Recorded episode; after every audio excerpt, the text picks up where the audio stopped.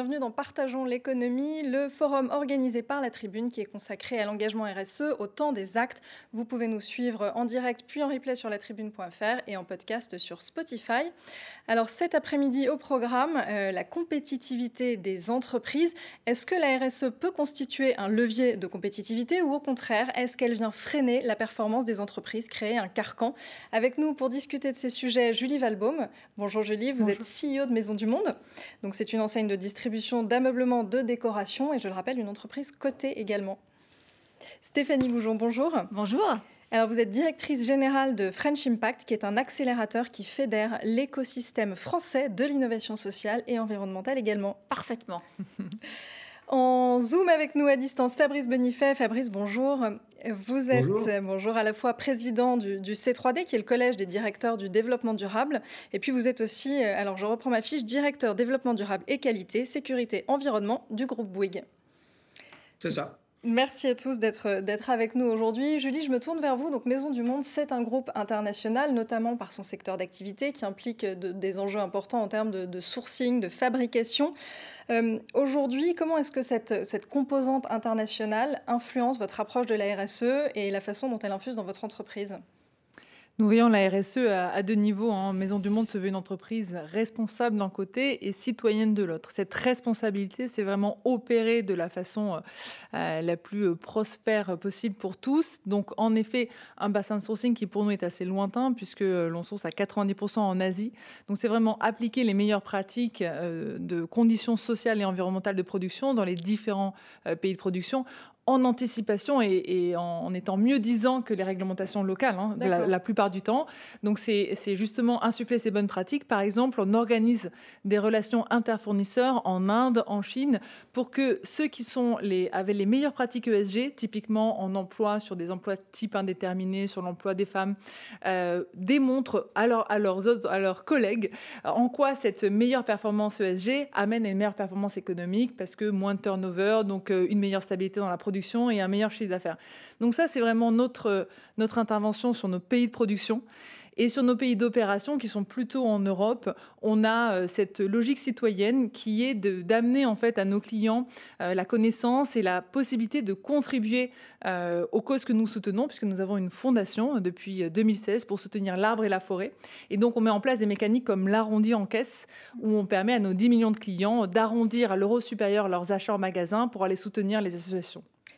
Et donc concrètement, il y a des pratiques que vous avez changées, il y a des, il des modes de fonctionnement que vous avez modifiés sous l'impulsion de la RSE oui, bien sûr. Alors, euh, sur le mode opératoire, on a euh, une politique RSE que l'on décline à tous les niveaux de l'organisation. Si je prends l'exemple très concret des magasins, on a des référents RSE qui amènent des nouvelles pratiques. Alors, ils sont euh, mobilisés autour d'une plateforme qui est animée en centrale par l'entreprise avec des challenges pour qu'on arrive avec des cibles concrètes. Donc, typiquement, en 4 ans, on a réduit de 25% l'énergie consommée dans nos magasins grâce à ces pratiques qui ont été modifiées vraiment sur le terrain. D'accord. Alors c'est vrai que cet enjeu de, RSE, il est très prégnant en Europe. Il y, a, beaucoup de chantiers européens qui se passent en ce moment. Maintenant, la compétitivité, elle s'exerce à une échelle internationale. Fabrice Bonifay, aujourd'hui, qu'est-ce que c'est qu'être compétitif pour une entreprise et sur quels critères est-ce que ça se joue? Alors, euh, la compétitivité, comme vous dites là, c'est de rester en vie déjà. C'est-à-dire que le, vrai sujet euh, aujourd'hui, j'entends que les RSE, ça va gagner, ça va nous permettre de gagner plus. Bon, franchement, j'en sais rien. Je pense que surtout si euh, les entreprises euh, font, correctement leur travail, c'est-à-dire intègrent mieux les enjeux de long terme dans leur business model, elles auront déjà une garantie de vivre plus longtemps. Et à mon avis, le premier, objectif des entreprises, c'est de, durer.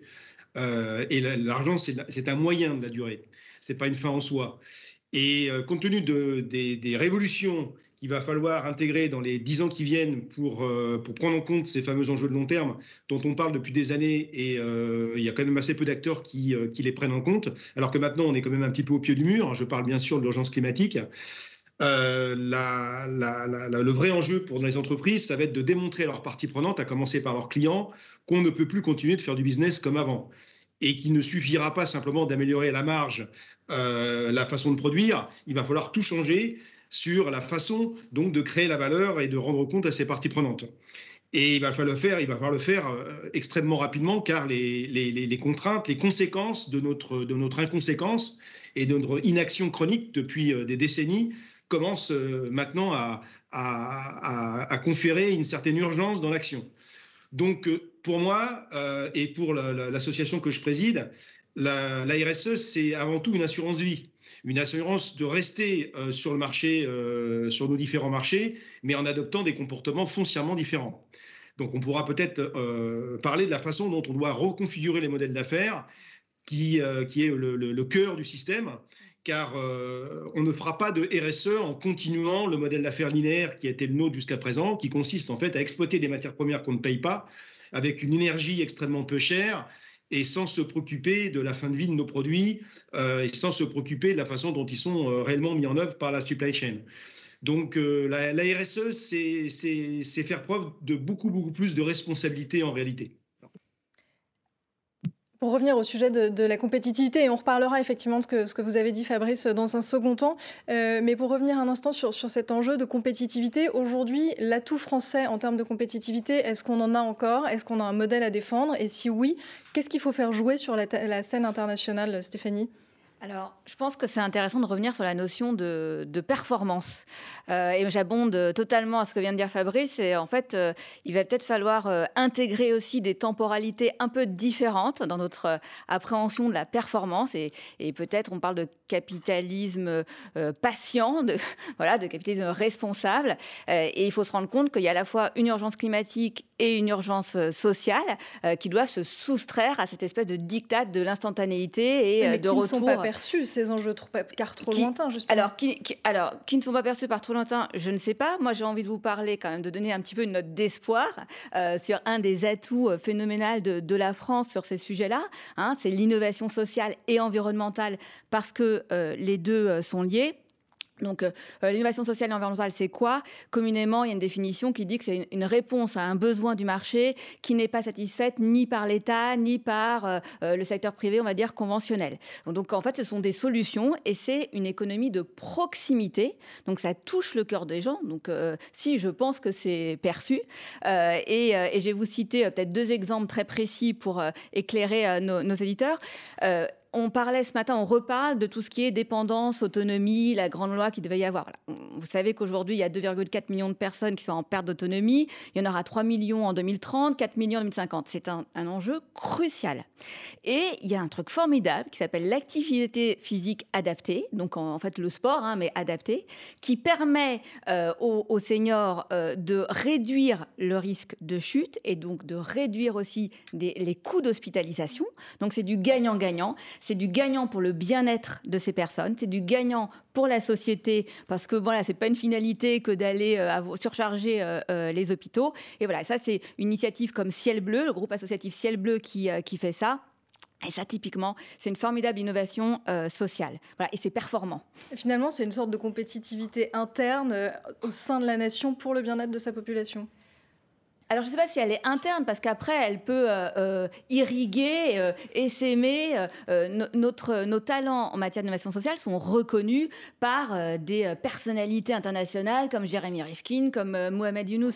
On, a parlé beaucoup du, modèle des Jeux Paris 2024. Hein, les Jeux olympiques et paralympiques les plus verts et les plus solidaires de l'ère olympique. Il y a un travail phénoménal qui est fait aussi au niveau des achats. J'entendais tout à l'heure Olivia Grégoire, hein, la la, ministre de, l'économie sociale et, solidaire responsable parlait de justement l'importance des achats. Je rappelle que les achats, c'est un acte politique. Hein. c'est un acte politique hein, pour après voilà, impulser de, nouveaux modèles.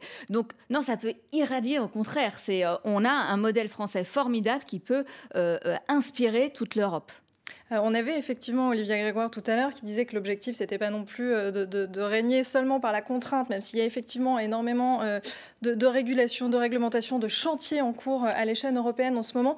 Vous, en tant qu'entreprise, est-ce que ce millefeuille, on va dire, pour être voilà, correct, de, réglementation, c'est aujourd'hui un carcan, c'est aujourd'hui une source d'insécurité juridique pour l'entreprise, peut-être même de, de source de distorsion de la concurrence, ou est-ce qu'au contraire, vous y voyez l'occasion de faire émerger des modèles vertueux et un avantage compétitif moi, je vois globalement aussi un signe d'espoir dans toute cette accélération, j'allais dire, et des réglementations, et des directives, et des notations. En, effet, en tant qu'entreprise cotée, on est aussi en interaction beaucoup avec des agences de notation qui de plus en plus en fait viennent chercher des critères extra-financiers et sur lesquels les investisseurs se penchent de plus en plus pour diriger leurs investissements. Et ça, c'est une excellente chose. Donc la réglementation, c'est plutôt une aide pour les entreprises à deux niveaux. D'abord sur les réglementations normatives hein, pour en effet pas créer de distorsion de concurrence. Donc que ce soit la loi sur le devoir de vigilance, par exemple. Olivier Grégoire, tout à l'heure, a parlé de toute cette réglementation euh, sur la politique ESG des entreprises. Ça, c'est excellent parce que ça, ça nivelle, entre guillemets, le terrain de jeu et on n'investit pas pour rien. Il y a quand même une reconnaissance et des obligations euh, qui sont mises à chacun. Donc ça, je trouve ça très bien. Et puis, il y a également la réglementation plus incitative comme la loi Pacte ou, euh, ou, tous les systèmes autour de, l'affichage environnemental, par exemple, dans notre secteur. Donc, ça me semble être aller dans le très bon sens. Maintenant, l'entreprise ne peut pas attendre euh, le, temps de cette réglementation. Elle doit, elle doit l'anticiper. D'abord parce qu'il y a une attente client qui est là déjà depuis longtemps. Vous savez, nous, on est une boîte de retail. Le retail, c'est euh, des hommes pour des hommes. Donc, euh, on a 8000 collaborateurs et plus de 10 millions de clients. Et cette attente, elle est là depuis longtemps. Ce besoin de sens, et il s'accélère. Et c'est tant mieux. Euh, donc, nous devons être proactifs et anticiper cela. Et donc, l'ESG est au cœur de ce sens. Donc, c'est pour ça que je pense que la RSE, ce sera au cœur de la compétitivité demain pour la préférence de marque, aussi pour euh, l'attraction et la rétention des talents. Donc euh, l'entreprise, à ce sens, doit être vraiment proactive et tant mieux dans un temps 2 euh, sera, j'allais dire, gratifiée et encouragée par la réglementation.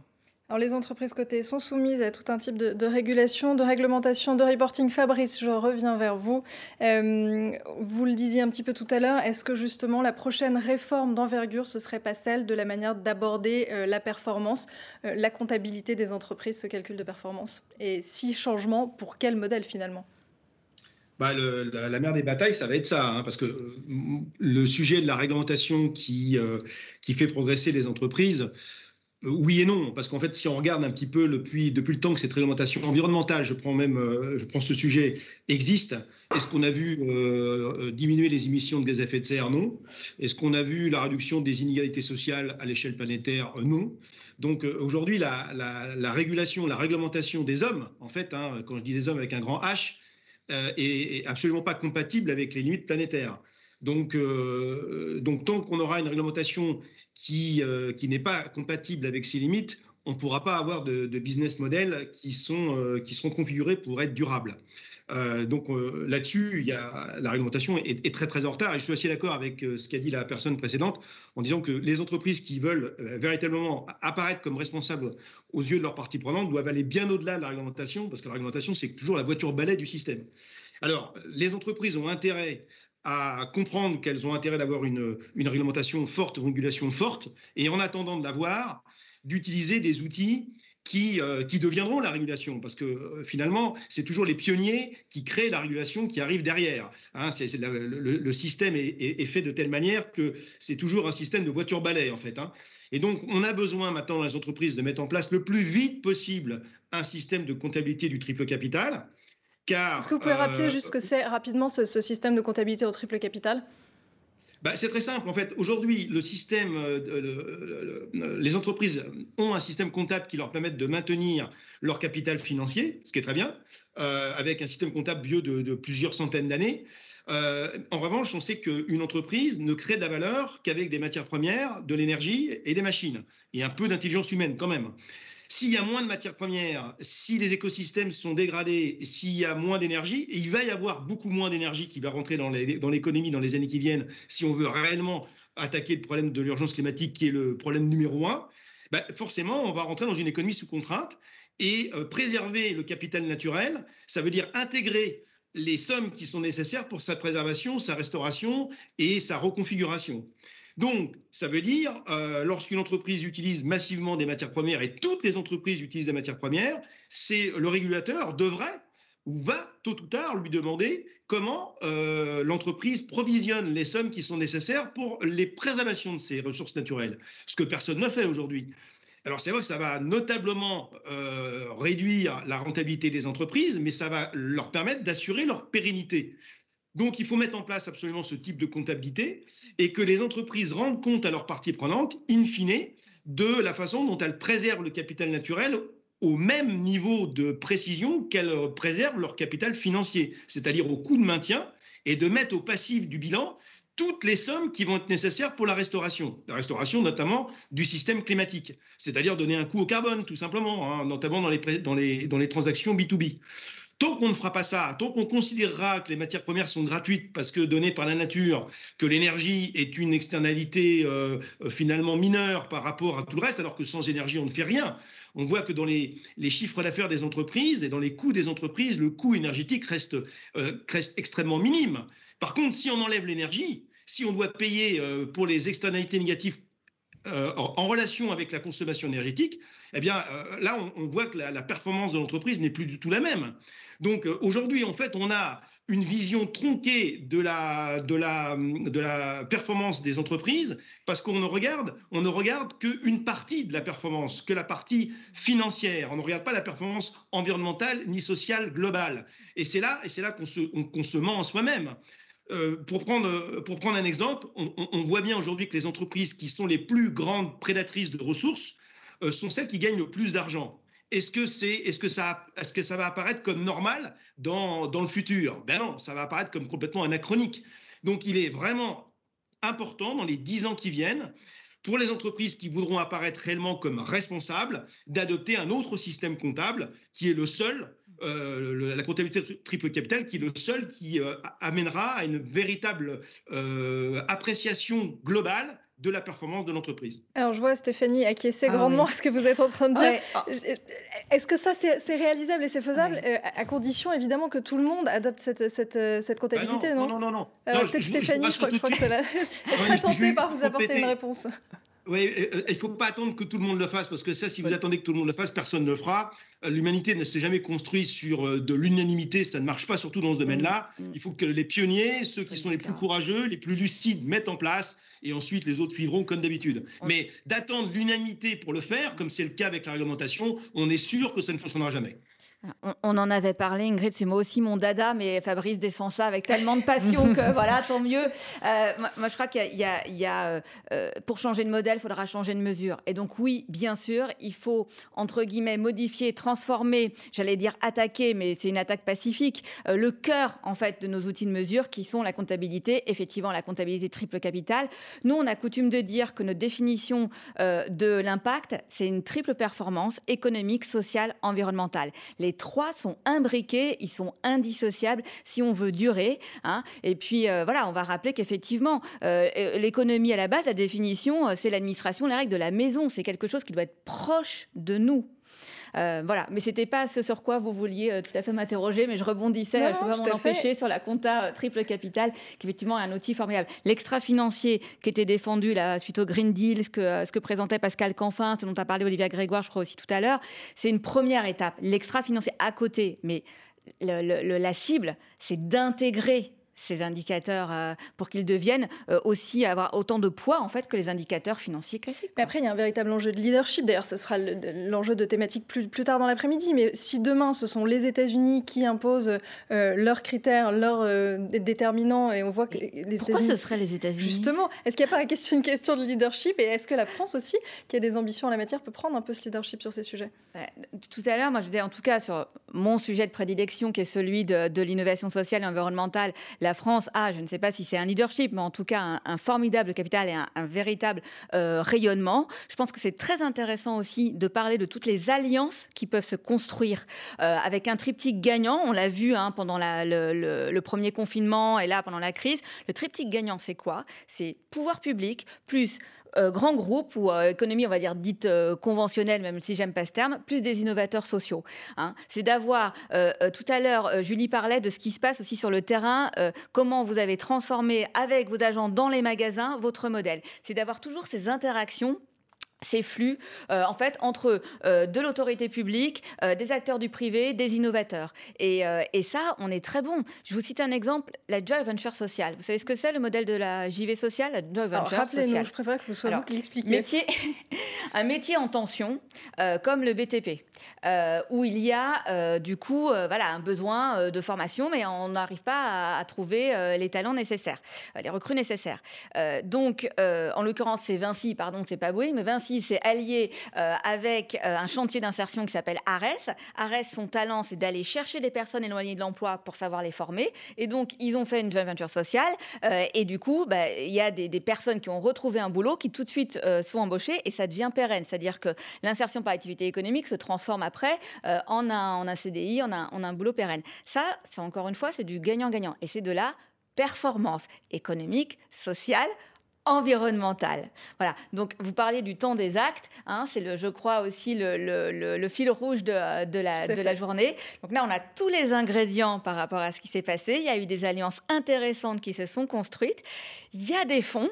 C'est ça aussi qu'il faut répéter. Il y a des fonds, il y a le plan de relance de 100 milliards d'euros, le plan européen, euh, il y a des fonds privés. Euh, on a l'impression que l'argent coule de partout là, de, de, de l'impact investing. Il faut que ces fonds aillent en fait dans les projets de transformation sur les territoires, les projets à impact qui sont les projets de la vraie performance durable. Performance, justement, Julie, je reviens à vous. Euh, on en parlait en entrant dans cette pièce. Euh, une entreprise n'est viable qu'à condition évidemment d'avoir une performance économique. vous, au quotidien, comment est-ce que vous conjuguez cet impératif de performance? En plus, on sort d'une période de, de, crise, qui n'est d'ailleurs peut-être pas terminée, avec la responsabilité que vous voulez embrasser aujourd'hui en tant qu'entreprise. En effet, je pense qu'il serait naïf de penser qu'avoir un agenda ESG euh, e ambitieux nous dédouane de la performance économique et nous dédouane du temps court. Donc euh, c'est à nous, chefs d'entreprise et, acteurs de l'écosystème, et je vais revenir dans un instant, euh, de combiner ça de façon un peu intelligente, et parce qu'il y a en effet une phase de transition pour aller euh, derrière euh, avoir les bénéfices de ce qu'on disait tout à l'heure, la préférence de marque, le, le talent en entreprise, etc. Maintenant, je reprends ce qui a été dit. En effet, il faut qu'on soit, qu'on n'attende pas que tout le monde bouge pour commencer à bouger, sinon chacun va se regarder et attendre que l'autre fasse le premier pas. Pour autant, on a quand même besoin d'une masse critique, n'est-ce pas? Un acteur économique, quel qu'il soit, ne peut pas agir seul. Si je prends le cas de Maison du Monde, eh bien Maison du Monde, c'est des collaborateurs, c'est des clients qui ont certaines attentes. Par exemple, oui, ils veulent plus de durabilité, mais ils veulent aussi euh, des prix raisonnables. C'est aussi euh, des investisseurs et, euh, et derrière, c'est des partenaires. Donc, il faut qu'à un moment donné, il y ait des écosystèmes qui bougent. Donc, oui, on croit de plus en plus aux alliances. Hein, nous, dans le cas de Maison du Monde, on a organisé juste avant le Covid un grand événement aux arbres, puisque l'objet de la fondation, c'est de soutenir l'arbre et la forêt, qui a réuni 5000 personnes cross-sectorielles avec plein d'entreprises, des acteurs locaux, des collaborateurs, des clients, pour justement se dire comment ensemble, cross-secteur, on peut faire avancer euh, une cause. Et je crois qu'aujourd'hui, euh, il n'y a peut-être pas encore assez de ponts, pas encore assez de dialogue, euh, aussi sur le terrain, parce qu'on parle souvent des partenariats entre les collectivités, les autorités et les grands groupes. mais moi, je suis, je suis une PME, hein, puisque on est encore une petite entreprise en région, puisque nous sommes à Nantes. Et je crois qu'il y a beaucoup de forces vives sur le terrain. Ces petites entreprises comme nous et, et celles plus petites encore, elles ont cette incroyable agilité, cette incroyable capacité d'innovation. Et, je crois qu'on ne, fait pas appel encore suffisamment à ces énergies du terrain qui, pour autant, euh, nous, nous pourraient nous faire aller très vite. J'entends, j'entends région, j'entends territoire. Est-ce que cette euh, alors reterritorialisation, c'est pas évident à dire, mais qui est une des thématiques de la relance aussi, c'est un moyen d'acquérir cette compétitivité? Oui, si, les clients suivent, et donc c'est là qu'on va dire, bah, les consommateurs sont aussi des consommateurs. Mhm. Euh, on va citer un très bel exemple, par exemple, à Romans-sur-Isère. Vous savez, c'est la capitale nationale, le savoir-faire français de la chaussure. Et euh, il y a quelques années, euh, la dernière usine Charles Jourdan ferme. Donc vous imaginez la catastrophe à la fois économique et humaine. et il se trouve qu'un groupe qui s'appelle le groupe Archer a repris la dernière usine, a remonté tout ça. Et aujourd'hui, il y a 1000 salariés. Ils de faire, de lancer une gamme tendance de sneakers avec euh, une autre marque, et donc le tissu se revitalise. Euh, donc oui, c'est possible. Après, il faudra il faudra aussi payer le vrai coût des choses, le coût économique, social, environnemental. Euh, voilà, donc ça, c'est quelque chose qui va s'inscrire sur le, voilà, sur, le, sur le temps long. Je voudrais juste revenir sur un tout mhm. petit aparté, euh, parce que sinon, je ne vais pas le faire et, je m'en voudrais que ça cruellement, parce que ça me tient à cœur. C'est à la fois, ça parle de l'avance française, de l'Europe et de la RSE. Un élément très important dans la RSE, c'est ce qu'on appelle la diversité, la mixité, la parité. Euh, donc, il s'est passé quelque chose de très intéressant il y a une semaine à l'Assemblée nationale donc, euh, nos députés ont voté une loi pour légiférer, pour qu'il y ait des quotas dans les comités euh, euh, exécutifs. Euh, donc effectivement, avec cette idée qu'il y a eu un succès avec la loi Copé-Zimmermann, il fallait le reproduire, ça avait fonctionné. Les quotas sont un mal transitoire, mais nécessaire pour qu'il y ait plus de femmes dans les, dans les comités de direction. donc ça, super, formidable. et là où il y a peut-être moins d'actes, c'est que euh, on a appris, je crois que c'était hier ou avant-hier, que euh, bon bah Danone serait dirigé euh, par un homme, qui est sûrement très bien. Hein, moi, je, je dis rien là-dessus. Mais donc sur les six nominations qu'il y a eu au CAC 40 depuis le début de l'année, zéro femme. Voilà, les discours, les actes. Hein. Et en quoi on peut faire le lien avec l'Europe, c'est que vous avez entendu parler sûrement du fameux Sofa Gate avec Monsieur Charles Michel. Et là, ce qui est formidable, c'est que maintenant Monsieur Charles Michel a une très belle responsabilité sur l'épaule il veut relancer apparemment euh, une directive sur la place des femmes, donc directive européenne sur la place des femmes dans le conseil d'administration. Eh bien, monsieur Charles Michel, si vous nous entendez, on compte sur vous, vous avez une seconde chance. Allez-y. Voilà, l'Europe sociale, c'est ça aussi. L'appel est lancé. Alors, je vais maintenant me tourner vers le, seul homme de notre plateau, euh, Fabrice. Euh, je voudrais parler, avant qu'on se quitte, de, votre livre. Je vois qu'il est, est en fond d'écran. L'entreprise contributive, cette entreprise contributive, qu'est-ce que c'est Et finalement, est-ce que c'est là où se rejoignent ces enjeux de responsabilité et de compétitivité? Est-ce que c'est là le secret? Alors Fabrice, on ne vous entend plus. Non. On a essayé ah, avec euh, Céline Puffardi-Julie d'écrire un, manifeste engagé, mais qui est aussi un, manifeste méthodologique pour accompagner euh, les entreprises qui veulent réellement devenir responsables euh, et bien de, les accompagner sur leur parcours initiatique. Et on s'appuie là-dessus sur non pas simplement nos convictions, mais aussi sur le savoir-faire d'entreprises pionnières qui, depuis plusieurs années déjà, ont adopté des modèles d'affaires véritablement responsables et pas, et pas greenwashing. Donc, euh, il y a cinq piliers dans l'entreprise contributive. Le premier euh, résume euh, vraiment l'essentiel du livre, c'est de comment configurer un modèle d'affaires en respectant les limites planétaires. Donc, déjà, se renseigner sur quelles sont ces limites planétaires, qui, quels sont les effets de seuil qu'il ne faut pas dépasser. Et, et une fois qu'on a compris ça, on a compris quand même l'essentiel de ce que l'entreprise peut produire comme impact négatif en relation avec son modèle d'affaires, les fameuses externalités.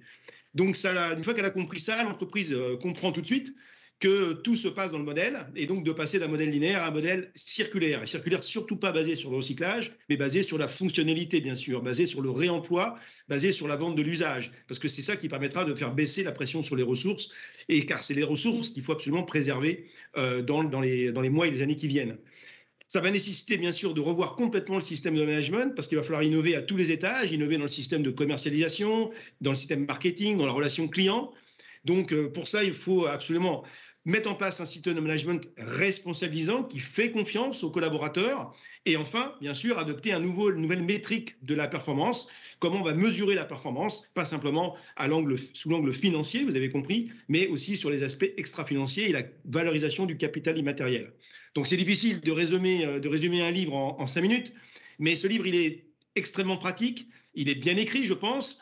Il est, euh, il, est, euh, il est instructif pour les entreprises qui vont vouloir euh, s'interroger réellement sur leur pérennité à, l'horizon de quelques années maintenant, car les chocs systémiques qui s'annoncent vont être autrement plus brutaux que ce que le Covid-19 vient de nous faire vivre. Donc, il faut s'y préparer et l'entreprise contributive peut, peut leur donner un nouvel espoir pour maintenir en vie leur entreprise. Alors j'ai l'impression que vous prêchez des convaincus sur le plateau. J'ai vu beaucoup d'acquiescements. Julie, vous voulez réagir peut-être? Oui, ben, en effet, avoir conscience de ces externalités de façon très rationnelle et objective est, à mon sens, vraiment la première étape. Aujourd'hui, Maison du Monde, 90% de sourcing Asie, on se dit bah, comment une entreprise comme ça peut-elle se proclamer euh, responsable ou on voit de responsabilité? En fait, quand on fait le diagnostic total, donc le fameux scope 3, on se rend compte que le transport d'Asie à l'Europe, c'est 10% de l'empreinte carbone de Maison du Monde, parce qu'on est sur le transport bas carbone qui est le bateau. 70%, c'est exactement ce qui a été dit, c'est vraiment le carbone qui est piégé ou produit par la matière, donc nos produits, à la fois la façon dont ils sont constitués et la façon dont ils sont gérés tout au long de leur cycle de vie. Donc nous, nous focalisons notre action sur ces deux trucs. Un, l'éco-conception et l'emploi de matières recyclées dans notre offre pour qu'elle elle utilise moins de matière, de la matière plus responsable et de sources secondaires.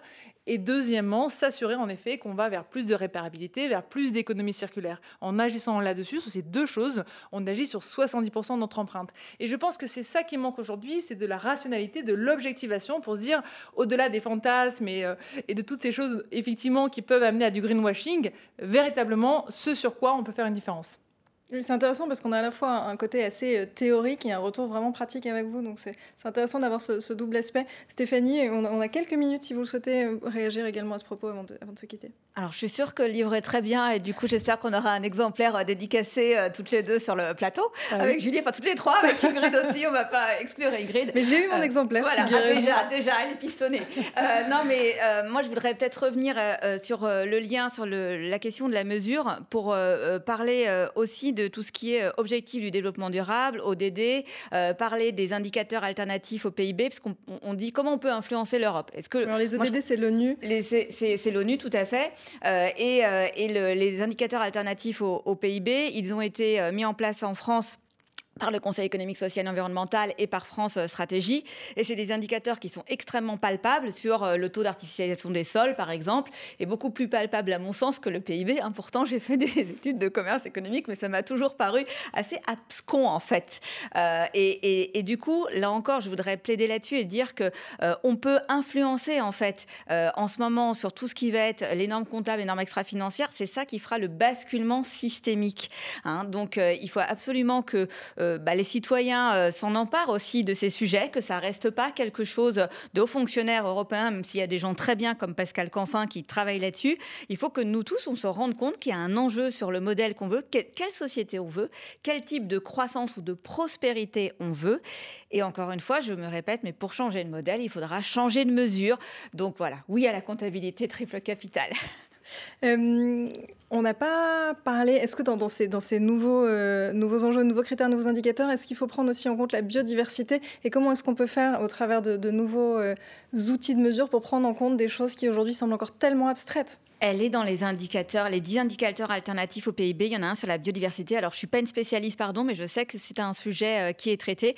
Et vous, voilà, vous avez tout à fait raison de le rappeler. Je pense que ce qui est compliqué dans le monde d'aujourd'hui, c'est qu'on est beaucoup en réactif, beaucoup en instantanéité, alors que les problèmes sont complexes euh, et systémique. Et c'est pour ça qu'il faut ces alliances entre des divers univers. Et donc là, l'avantage, c'est plutôt d'avoir un seul euh, truc qui est le PIB. Bah là, il y en a, il y en a 10, au même titre qu'il y a 17 objectifs du développement durable, euh, voilà, par, l'ONU. Nous, on travaille là-dessus au French Impact avec, en partenariat avec l'OCDE pour voir justement comment on peut essayer d'avoir des référentiels. Donc, c'est plus sur l'économie sociale et solidaire, des référentiels communs qui seraient comment on peut appliquer les ODD, comment on peut lier ces indicateurs un peu macro à une économie de et je pense qu'il ne faut surtout pas les opposer, mais au contraire voir comment on peut créer ces passerelles. Très bien, ce sera le mot de la fin. Indicateur commun, passerelles, nouveaux écosystèmes, nouvelles alliances. Merci beaucoup à tous pour votre participation. Je vous rappelle que vous pourrez réécouter ces débats en replay sur la tribune.fr et en podcast sur Spotify.